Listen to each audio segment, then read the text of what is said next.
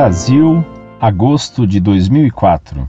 Querido Orlando, como estava com muito trabalho e assoberbado de tarefas, só pude lhe responder agora, em vista de que o quarto Congresso Nacional do MST me tomou todo o tempo disponível. Pois bem, caríssimo, você me desaponta ao equivocar-se quando afirma do perigo espiritual que eu estaria envolto. Ora, de acordo com a fé de Cristo, o Espírito Santo nos concede diversos dons, cabendo a nós desenvolvê-los ou recusá-los. E se tiver tempo, olhe o que o Catecismo Católico diz quanto à diversidade de espiritualidade. Portanto, não julgueis a poção na função profética herdada de Cristo pelo batismo, função que busco a cada dia confirmar pela diferença de quem sofre excursões provocadas por defensores do atual sistema socioeconômico.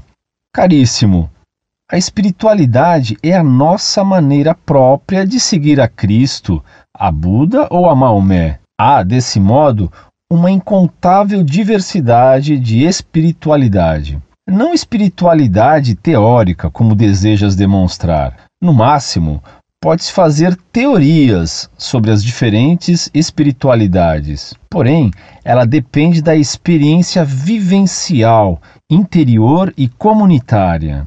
É verdade que a teologia latino-americana gera, a partir dessa ideia, uma contínua ruptura com a engarrafada teologia tradicional. Mas a disparidade real entre a América Latina e a Europa leva-nos a uma experiência de Deus própria, mesmo que tenhamos que divergir. O Cristo europeu é louro e penteado. O nosso Cristo passa fome e morre todos os dias de desnutrição. É forçado a trabalhar em carvoarias e em casas de farinha para sobreviver. Olhando a nossa realidade, é-nos de obrigação optar pela vida ou pela morte. E o caminho na vida não se faz sozinho, é preciso ser com o outro. E é por isso que, como cristão latino-americano, fiel a Jesus Cristo de Nazaré, tenho que considerar os pobres os primeiros destinatários do Evangelho e os verdadeiros portadores das primícias do reino. Tenho que nutrir a espiritualidade do martírio pela causa justa dos pobres. Estamos sendo fiéis ao mandamento do amor de Deus, ao contrário de sua afirmação louca e desloucada. Porque se dizemos que amamos a Deus, que não vemos, e não amamos nosso irmão, que vemos a todo instante, seremos mentirosos. O critério do Decálogo é a relação de Deus com o homem, criado à sua imagem e semelhança, especialmente o pobre com quem Deus se identifica. Lembra do jovem rico? Ele cumpria todos os mandamentos, mas não sabia compartilhar. O sétimo mandamento proíbe tomar ou reter injustamente o bem do próximo ou lesá-lo nos mesmos bens. Você acredita verdadeiramente que um latifúndio é possibilitado por herança divina? Acredita de fato que os latifundiários não são usurpadores dos direitos e das terras alheias? Acredita que essa terra foi conseguida sem morte, biológica ou psicológica? Basta ver a demarcação das propriedades indígenas que se estreitam a cada dia. Basta ver os quilombos que são usurpados e seus habitantes dizimados pelo fazendeiro que já é dono de gigantescas propriedades. Abra os olhos para a realidade que o cerca e enxergue a justiça injusta para com os que pouco ou nada têm. Que cristão é você que não percebe a dor de quem não está ao seu lado? Antes de dizer ao MST ou a mim não furtarás, deverias descobrir que o crime maior de todos é acumular bens, que o pecado maior é se empanturrar de bens, enquanto outros passam fome. Isso é roubo. No ato dos apóstolos, para ser cristão, era necessário a divisão de bens. Hoje, a miséria é tão coletiva causada pelas estruturas injustas que não basta dividir entre os pobres a fortuna de uma família. É preciso criar novas estruturas sociais. ou seja, uma nova sociedade onde ninguém precise ser muito rico nem pobre demais. Aquele que tem bens deve colocá-lo a serviço da causa da libertação dos oprimidos, a começar pelo bem maior que possuímos, a vida. Assim, estaremos ajudando a construir a socialização pedida por João 23, de modo que todos vivam na sociedade como uma mesma família, com iguais direitos e oportunidades. Quanto ao décimo mandamento, você deveria redirecioná-lo para quem tudo tem e lança-se como urubu à carniça na terra dos pequenos. Para se observar esse mandamento, como você o propõe, é preciso olhar para os direitos humanos, artigo 25, que diz que todo homem e toda mulher tem direito a um padrão de vida capaz de assegurar para si e para sua família saúde e bem-estar, inclusive alimentação, vestuário, habitação, cuidados médicos e os serviços especiais indispensáveis. É preciso pôr tal artigo em prática, pois trata-se hoje de distinguir direito e privilégio. Não é justo um proprietário possuir quilômetros de terras improdutivas enquanto milhões de agricultores passam fome na estrada. Por respeito aos direitos da maioria, é nosso dever lutar contra os privilégios da microminoria que acumula a riqueza em suas mãos. Agora peço para reler o e-mail que te enviei. Nele não afirmo que Deus era comunista. A afirmação diz ser Deus um optante por um sistema de produção não capitalista. Afirma a opção de Deus pelos pobres, tanto explorada pelos profetas e proferidos, e por Jesus no Sermão da Montanha. Aliás, aqui Cristo nos mostra e nos põe diante das escolhas fundamentais e decisivas. Convida a uma conversão. Ensina que a verdadeira vida nele não está nas riquezas, na glória ou no poder, nem em qualquer obra humana. Quando você busca uma contextualização dos relatos bíblicos, torna interessante notar que só faz naquilo que o interessa. Por exemplo, em Mateus capítulo 5, versículos 18 e 19, fala-se de insurreição do reino e não do legalismo que ele combatia. Já percebeu que o Decálogo fora escrito numa situação conflituosa e particular? Já tentou encontrar a verdadeira razão que levou Deus a castigar Acabe? Ele tomou a terra de quem quase não a tinha, e não ao contrário. Além do mais, o pecado de Acabe foi a infidelidade com a aliança. Acabe permitiu que se instalasse em seu reino o culto a deuses pagãos. Basta lembrar-te que o povo de Deus teve início com a promessa da terra. A aliança se deu nesse contexto. E hoje estamos neste contexto. Ainda em relação ao e-mail, eu disse-lhe que Deus optou por um não capitalismo e tenho certeza que ele não anda feliz com o capitalismo que mata, degenera e exclui nosso povo. Eu, particularmente, defendo um comunismo alternativo, em que não existam mais explorados nem exploradores. O comunismo, o MST e eu propomos fazer com que os meios de produção possam ser de todos, que se garanta o sustento básico, ou seja, casa, comida, instrução, saúde, etc. O que proponho não é um regime como tal, pois este já provou que não dá certo, mas são valores de solidariedade que o cristão é convidado a realizar no mundo. Caro Orlando, seu critério de liberdade me assusta. É preciso estar atento que o cristão só é livre de fato quando está a serviço do outro Veja Maria como exemplo. Não são os bens que libertam o homem. Ao contrário, estes são como cadeias. Liberdade é a capacidade de fazer surgir vida. A escravidão não é um fato admirável, mas isso é um fato moderno. O povo de Israel era livre no Egito, na Babilônia, porque a liberdade está no agir para se libertar, ou seja, a vocação humana é tornar-se livre, tornar-se alguém, uma pessoa mediante uma luta, um trabalho, uma atividade que consiste em libertar. Ser livre é criar sua própria personalidade, algo novo, único, realizar-se por meio de atividades corporais neste mundo material. A partir de sua categoria de libertação barra escravidão, somos um povo altamente escravo. A globalização não é outra coisa senão a conquista do mundo econômico e cultural graças à superioridade militar e política dos Estados Unidos. O pior, somos responsáveis por essa escravidão espontaneamente nos submetemos e reverenciamos toda autoridade, a do vigário, do prefeito, do patrão, do rico, etc. O padre Marcelo Rossi apresenta adesão a esse conformismo ou colonialismo atual. Alienando comporta-se em prol da propaganda neoliberal corruptiva da solidarização da humanidade. Orlando, a fidelidade ao reino nos conduz à luta contra esse sistema sócio-opressor que mata milhões por ano.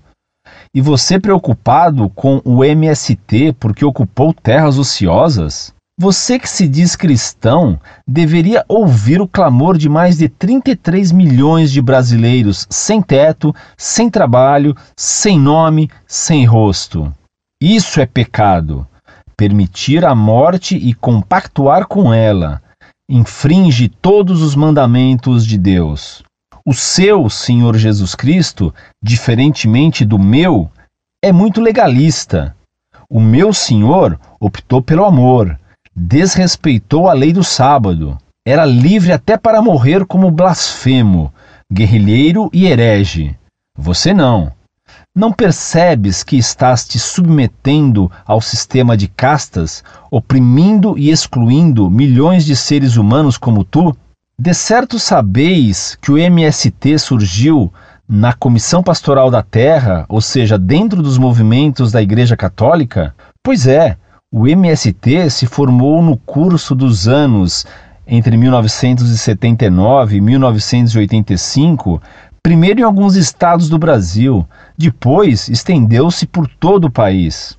E hoje, o MST é o maior e o mais importante movimento da América Latina.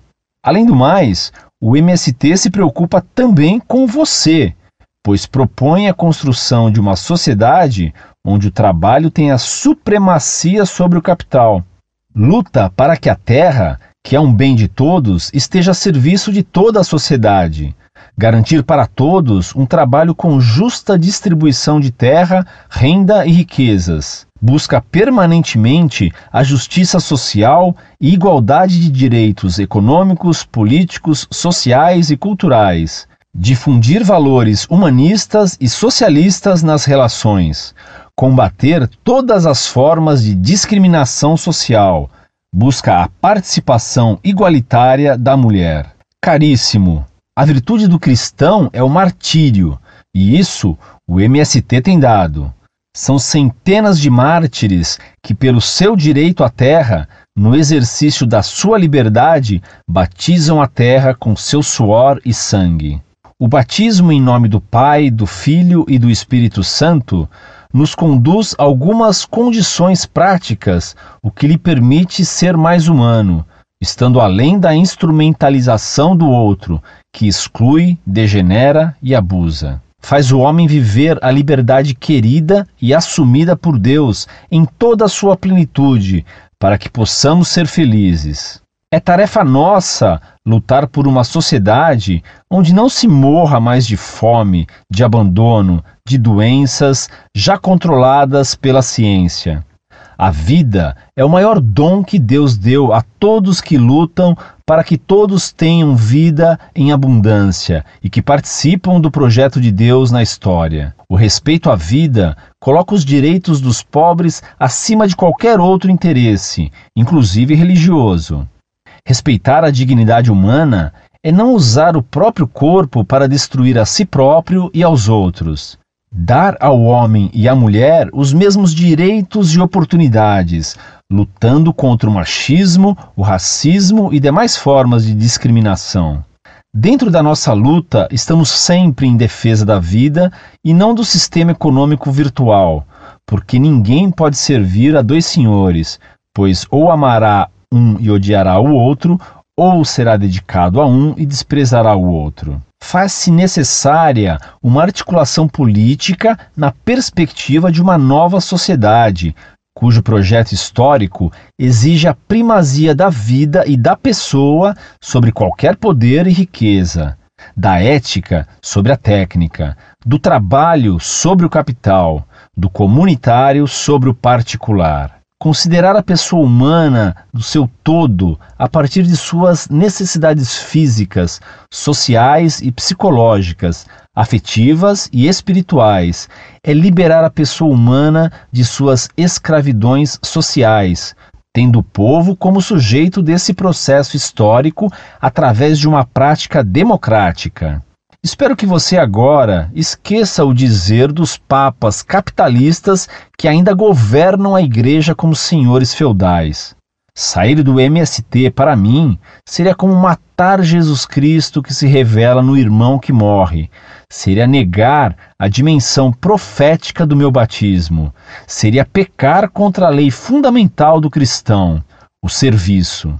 Estaria negando a oração do Pai Nosso negaria a oração de Jesus em Evangelho de São Lucas, capítulo 10, versículo 21. Seria negar a salvação em Jesus Cristo.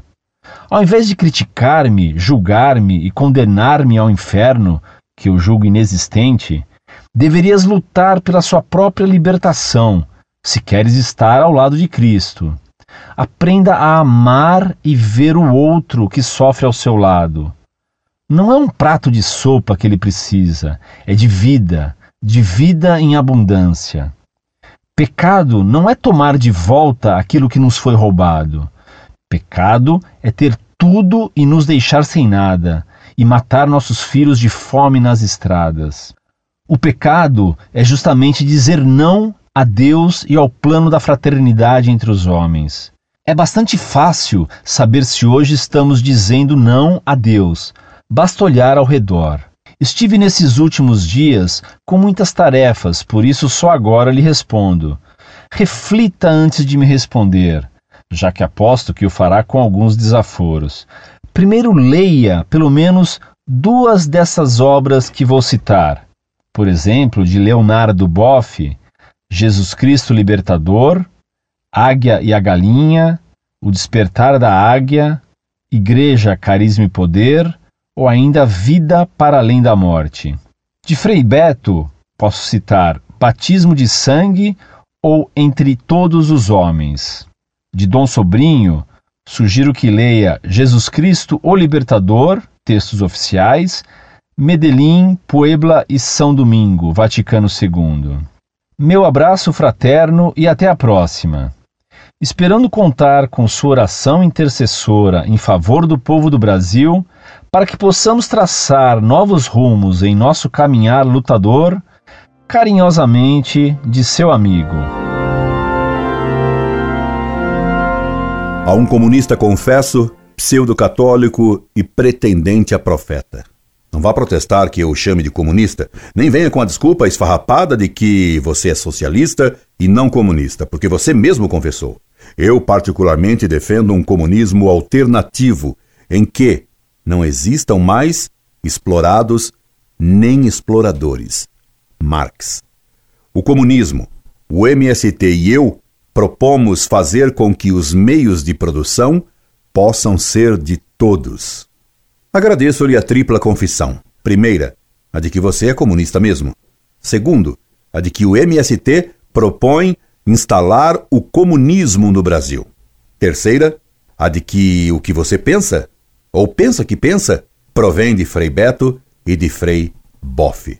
A árvore se conhece pelos frutos e você confessa também que essa árvore do MST foi plantada por um organismo eclesiástico. De certo, sabeis que o MST surgiu na CPT, Comissão Pastoral da Terra, ou seja, dentro dos movimentos da Igreja Católica. Pois é, O MST se formou no curso dos anos 1979 a 1985. Primeiro em alguns estados do Brasil, depois estendeu-se por todo o país. E hoje o MST é o maior e mais importante movimento da América Latina. SIC. Não se vá pensar que o erro grosseiro de grafia e digitação foi meu. Foi você que escreveu latina desse modo errado e prosaico. Há, de fato, lapsos de linguagem ou de digitação reveladores de uma mentalidade. Tendo provado por meio de sua própria confissão que você é comunista, resta-me provar com suas palavras que você é um pseudo-católico. Isso também está patentíssimo em sua preciosa missiva, que vou publicar no site da Monfort, com todos os seus erros de doutrina e de gramática. Meu caro, sua sabedoria doutrinária, filosófica, gramatical e ortográfica é de tal porte que você me parece destinado a acabar morando em Brasília. Você merece Brasília. E Brasília bem o merece. Que você não é católico se depreende do fato de que você renega o papado quando afirma que se deve esquecer o ensinamento dos papas. Espero que você agora esqueça o dizer dos papas que capitalistas ainda governam a igreja como senhores feudais. E você deixa de ser católico também quando nega que o inferno existe. Ao invés de criticar-me, julgar-me e condenar-me ao inferno inexistente, entre parênteses, deverias lutar pela sua própria libertação, se queres estar ao lado de Cristo. São palavras suas e lamentáveis. É o que dá ler os livros do teólogo Beto e do ex-frei Boff. Além disso, você se engana quando afirma que eu o condeno ao inferno. Não sou eu que posso condená-lo ao inferno. Só Deus pode fazê-lo, e tomara que não o faça. Mas você mesmo atrai sobre si essa condenação ao inferno quando afirma que ele não existe, negando o que o próprio Cristo afirmou. Ide malditos para o fogo eterno. Você, infelizmente, se afasta da fé católica quando admite o interconfessionalismo ao dizer: Caríssimo, a espiritualidade é a nossa maneira própria de seguir a Cristo, a Buda, a Maomé. Há, desse modo, uma incontável diversidade de espiritualidade. Como se fosse lícito igualar Cristo a Buda e a Maomé, ainda mais com todas essas crases mal postas. E seu Cristo não é católico, pois você diz com todas as letras: O Cristo europeu é louro e penteado. O nosso Cristo passa fome e morre todos os dias de desnutrição. É forçado a trabalhar em carvoarias e casas de farinha para sobreviver. Meu caro, Cristo é sempre o mesmo ontem e hoje, e por todos os séculos. Christus erit odi et in secula. Você não é seguidor de Cristo e sim do anticristo, ainda que ele coma farinha e trabalhe em carvoarias. E assim, recusando o único Cristo que existe que existiu e que existirá, sempre o mesmo e para sempre, você deixa de ser católico. Você deixa de ser católico quando se afirma cristão latino-americano. Não existe cristianismo latino-americano. O cristianismo é universal, isto é, católico. Católico e latino-americano são expressões mutuamente excludentes. Ao definir-se como cristão latino-americano, você se declarou não católico. Você deixa de ser católico ao defender a tese da heresia modernista escrevendo-me. Porém, ela, a espiritualidade, depende da experiência vivencial, interior e comunitária. Foram os hereges modernistas que disseram que a vida espiritual provinha de um sentimento religioso interior ao homem e que a fé era uma experiência interior que deveria ser vivenciada e não a aceitação de verdades reveladas por Deus. E aí devo agradecer-lhe mais uma confissão, a de que a espiritualidade do MST e de sua pseudo-teologia latino-americana se opõe à teologia católica e é uma ruptura com ela. É verdade que a teologia latino-americana gera, a partir dessa ideia, uma contínua ruptura com a engarrafada teologia tradicional. Mas a disparidade real entre a América Latina e a Europa leva-nos a uma experiência de Deus própria, mesmo que tenhamos que divergir. Essas também são palavras suas. Obrigado. É coisa bem sabida, essa que você declarou, mas é útil tê-la confessada e por escrito por um membro do MST que se ufana de ser seguidor dos bofes e betos. E para que sua confissão tenha mais peso, gostaria de saber qual o seu cargo no MST e qual a sua responsabilidade para conhecer até que nível suas heresias comprometem o MST como movimento. Mas isso você não me dirá. E o MST vai desqualificá-lo porque você foi imprudente falando demais. Você não é católico, pois afirma que segue a pregação de João 23 a favor da socialização, coisa que não existiu pois na Mater et Magistra, João 23 não se referiu à socialização das propriedades, e sim à formação de sociedades menores dentro da própria sociedade. Aliás, nem João 23 poderia ter defendido o socialismo, porque ele foi condenado por vários papas. Por exemplo, Pio XI declarou na encíclica Quadragésimo Ano: católico e socialista são termos antitéticos. Socialismo religioso, socialismo cristão são termos contraditórios. Ninguém pode ser ao mesmo tempo bom católico e verdadeiro socialista. Denzinger, 2270. E isso mesmo foi confirmado por João 23 na Mater et Magistra. Ou será que agora, sabendo disso, você vai dizer que também João 23 foi capitalista? Portanto, você, ao se declarar verdadeiro socialista, declarou que não é católico. Você declara que a justiça é a igualdade dos direitos busca permanente a justiça social e igualdade de direitos econômicos, políticos, sociais e culturais. Ora, São Pio X condenou o movimento de Sion exatamente por defender a igualdade de direitos na política, na economia, na sociedade e na cultura, e disse que o Sion, ao buscar essa igualdade, marchava para um ideal condenado. São Pio X, Notre Charge Apostolique. Sua afirmação de que o direito à vida está acima de tudo é incoerente com a sua afirmação que se deve aceitar o martírio, lutando pela igualdade socialista. Se a obtenção da igualdade exige até o sacrifício da vida, esta não está acima de tudo. E é um absurdo contrário ao bom senso e à fé afirmar que o respeito à vida coloca os direitos dos pobres acima de qualquer outro interesse, inclusive religioso. Você está idolatrando o pobre, e fazendo isso está contrariando o que diz Deus: não terás compaixão do pobre em juízo. Êxodo 23, capítulo 23, versículo 3. Não te desviarás do julgamento do pobre. Êxodo, capítulo 23, versículo 6. Não atendas à pessoa do pobre, nem tenhas respeito à casa do poderoso. Julga teu próximo com justiça. Êxodo, capítulo 19, versículo 15. O rico e o pobre se encontraram. Deus criou a ambos. Provérbios 22, 2. E como quer você que os pobres fiquem ricos se considera que ter riqueza é um mal? Você estaria querendo então um mal para os pobres? Quer você a igualdade, como foi condenada por todos os papas e pelo próprio Deus? Não acredita no que estou lhe dizendo? Então leia a Sagrada Escritura e lá verá o que nem Beto nem Boff lhe contaram, que Deus condenou a igualdade no Eclesiástico, capítulos 33 e 37 e 38. E Deus condenou também os betos e os bofes que pregaram a igualdade no tempo de Moisés. Leia no livro dos Números que quando Coré, Datã e Abirã, os betos e os bofes do tempo de Moisés, quiseram fazer todos os judeus iguais a Moisés, Deus os fez serem engolidos pela terra e consumidos pelo fogo do céu, por terem desejado implantar a igualdade de todos com Moisés. Livro dos Números, capítulo 16. E se você quiser mais provas de que Cristo pregou a desigualdade e não a igualdade, leia meu trabalho sobre a desigualdade e a igualdade de direitos no site da Monfort. Lá você encontrará inúmeras citações e provas da Sagrada Escritura e dos documentos dos papas pregando o bem da desigualdade e condenando a igualdade de direitos acidentais. Dispenso-me, pois, de repetir o que já escrevi.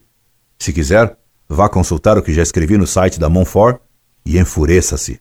Você me indica vários livros de Frei Beto e do ex-Frei Boff para ler. Eu já os li e me indignei com as heresias que eles propagam e que levaram o Papa a condenar a teologia da libertação e a tomar medidas disciplinares contra Frei Boff por seus livrecos, por seus livros heréticos. E os livros do Frei Beto são ridículos, além de heréticos. Leia o que escrevi sobre esse semifrade. Está no site. Divirta-se. Não acho que você vai ficar zangado. o que me alegrará muito. Resta-me dizer por que o chamei de pretendente a profeta. Pois foi você quem se apresentou com tal pretensão, pois não me escreveu você que todo dia busca realizar sua função profética? Cito o que você traçou em suas bem mal escritas linhas. Portanto, não julgueis a poção, sic, na função profética herdada de Cristo pelo batismo, função que busco a cada dia confirmar pela diferença de quem sofre excursões provocadas por defensores do atual sistema socioeconômico. Viu? Você se proclamou candidato a profeta, o que é um primeiro passo para ser candidato a deputado, ou a escrever livros de teologia que seriam editados pela Vozes se o Boff ainda fosse frade e se ele ainda fosse diretor das Vozes Socialistas. Mas ele teve que se aposentar. Mudou de estado. Civil. Quer ver como você tem de fato talento para ser teólogo ou pelo menos deputado? Veja que pensamento profundo você redigiu. Um pensamento digno do Pacheco. Como você não conhece o Pacheco? O talentoso Pacheco? Não conhece? Peça então ao essa que lhe apresente. Você é rival dele, do Pacheco. Claro, não do essa. Em talento e em doutrina. Pois veja, que lindo esse pensamento pachequiano encontrei em sua missiva. Olhando a nossa realidade, é-nos de obrigação optar pela vida ou pela morte. Mas que bem permite a internet, que talentos ela revela. Se não fosse a internet, não saberíamos que há um novo Pacheco em Pernambuco, e um Pacheco profeta, pois até hoje ninguém sabia, sem nem notara que a realidade nos obriga a optar pela vida ou pela morte. Até hoje, todo mundo pensava que todo mundo tinha que morrer. E eu que já estou velho e que pensava que minha ampulheta já tinha pouca areia, Imagine como fiquei contente ao você me revelar que sou obrigado a optar pela vida e pela morte. Mas claro que opto pela vida, claríssimo. Ainda que ela, a vida, me constranja a dura realidade de ter que ler e responder pachequianas cartas proféticas inspiradas por betos e bofes. Opto pela vida, sem dúvida. Para ficar vivo, respondo um milhão de cartas suas e de todos os profetas do MST. Aguento tudo mas temo que a realidade me obrigue a ter que morrer um dia, que seja bem distante, e que seu pensamento profético vai falhar, pelo menos no meu caso. O médico e o bom senso me provam que sua descoberta pachequiana tem algo de errado. A realidade, meu caro Pacheco pernambucano, a realidade nos obriga a aceitar a morte e não a optar pela morte ou pela vida. Ah, se você tivesse razão. Seríamos imortais, mas o serviço funerário pode ficar tranquilo, não lhe faltará serviço nunca. Infelizmente. Infelizmente, você, como profeta, é tão furado como teólogo. Meu caro, creio que você anda sonhando, isto é, delirando. Pensei que já pudesse encerrar esta carta, que já vai longa, quando me deparei com outra vocação sua. Você é também exegeta. Arre que é talento demais, como dizia o essa a respeito do Pacheco. Além de comunista, profeta, perdão, candidato a profeta e a mártir, teólogo da libertação de qualquer regra e lei, mesmo as do bom senso, que deve ter sido inventado pelos exploradores capitalistas. Você é também exegeta. Ah, que é talento demais! Pena que você não conheça a cartilha e a ortografia. Exegeta sim, pois me escreve lapidamente. Como cristão latino-americano, fiel a Jesus Cristo de Nazaré, tenho que considerar os pobres os primeiros destinatários do Evangelho e os verdadeiros portadores da primícias do reino. É verdade que o Evangelho foi pregado aos pobres, mas só que você se esqueceu que foi pregado especialmente aos pobres de espírito. Lázaro, o amigo de Jesus, era bem rico. Você, se vivesse naquele tempo, você se declararia seu inimigo e o consideraria um capitalista explorador do povo. Entretanto, Cristo era seu amigo e até chorou a sua morte.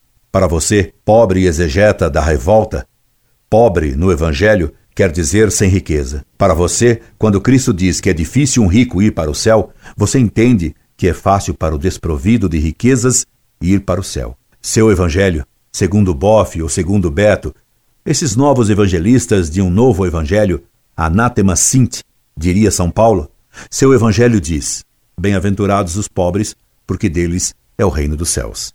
Mas o evangelho de Cristo não diz isso. O evangelho de nosso Senhor Jesus Cristo diz: Bem-aventurados os pobres de espírito, porque deles é o reino dos céus. Mateus capítulo 5, versículo 3.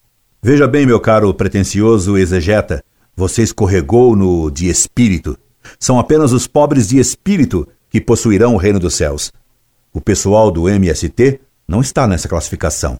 Pelo contrário, o pessoal do MST é rico de espírito, porque só pensam e só vivem para a riqueza. Há dois tipos de pobre: o pobre material, aquele que não tem posses, e o pobre espiritual, que é aquele homem que, tendo ou não tendo riquezas, não dá valor a elas e nem vive para elas. Lázaro era rico materialmente, mas era pobre espiritualmente. O homem pobre que vive aspirando a ocupar as terras dos outros é rico espiritualmente, embora seja pobre materialmente. Portanto, um dos grandes pecados do MST e dos teólogos que o inspiram é exatamente o de transformar os materialmente pobres em ricos de espírito, e fazendo isso, lhes fecha as portas do reino dos céus. Ai dos que pregam um evangelho diferente do de Cristo. E chega, que já estou farto de responder a tantos delírios. Chega que já está longa demais esta carta, é vela demais para defunto de pseudo-profeta, para um comunista que se julga católico e nem percebe o absurdo de sua contradição. Que Deus tenha piedade de sua alma já que a maior culpa cabe àqueles teólogos que o inspiraram. Incorde e aso semper, Orlando Fedeli.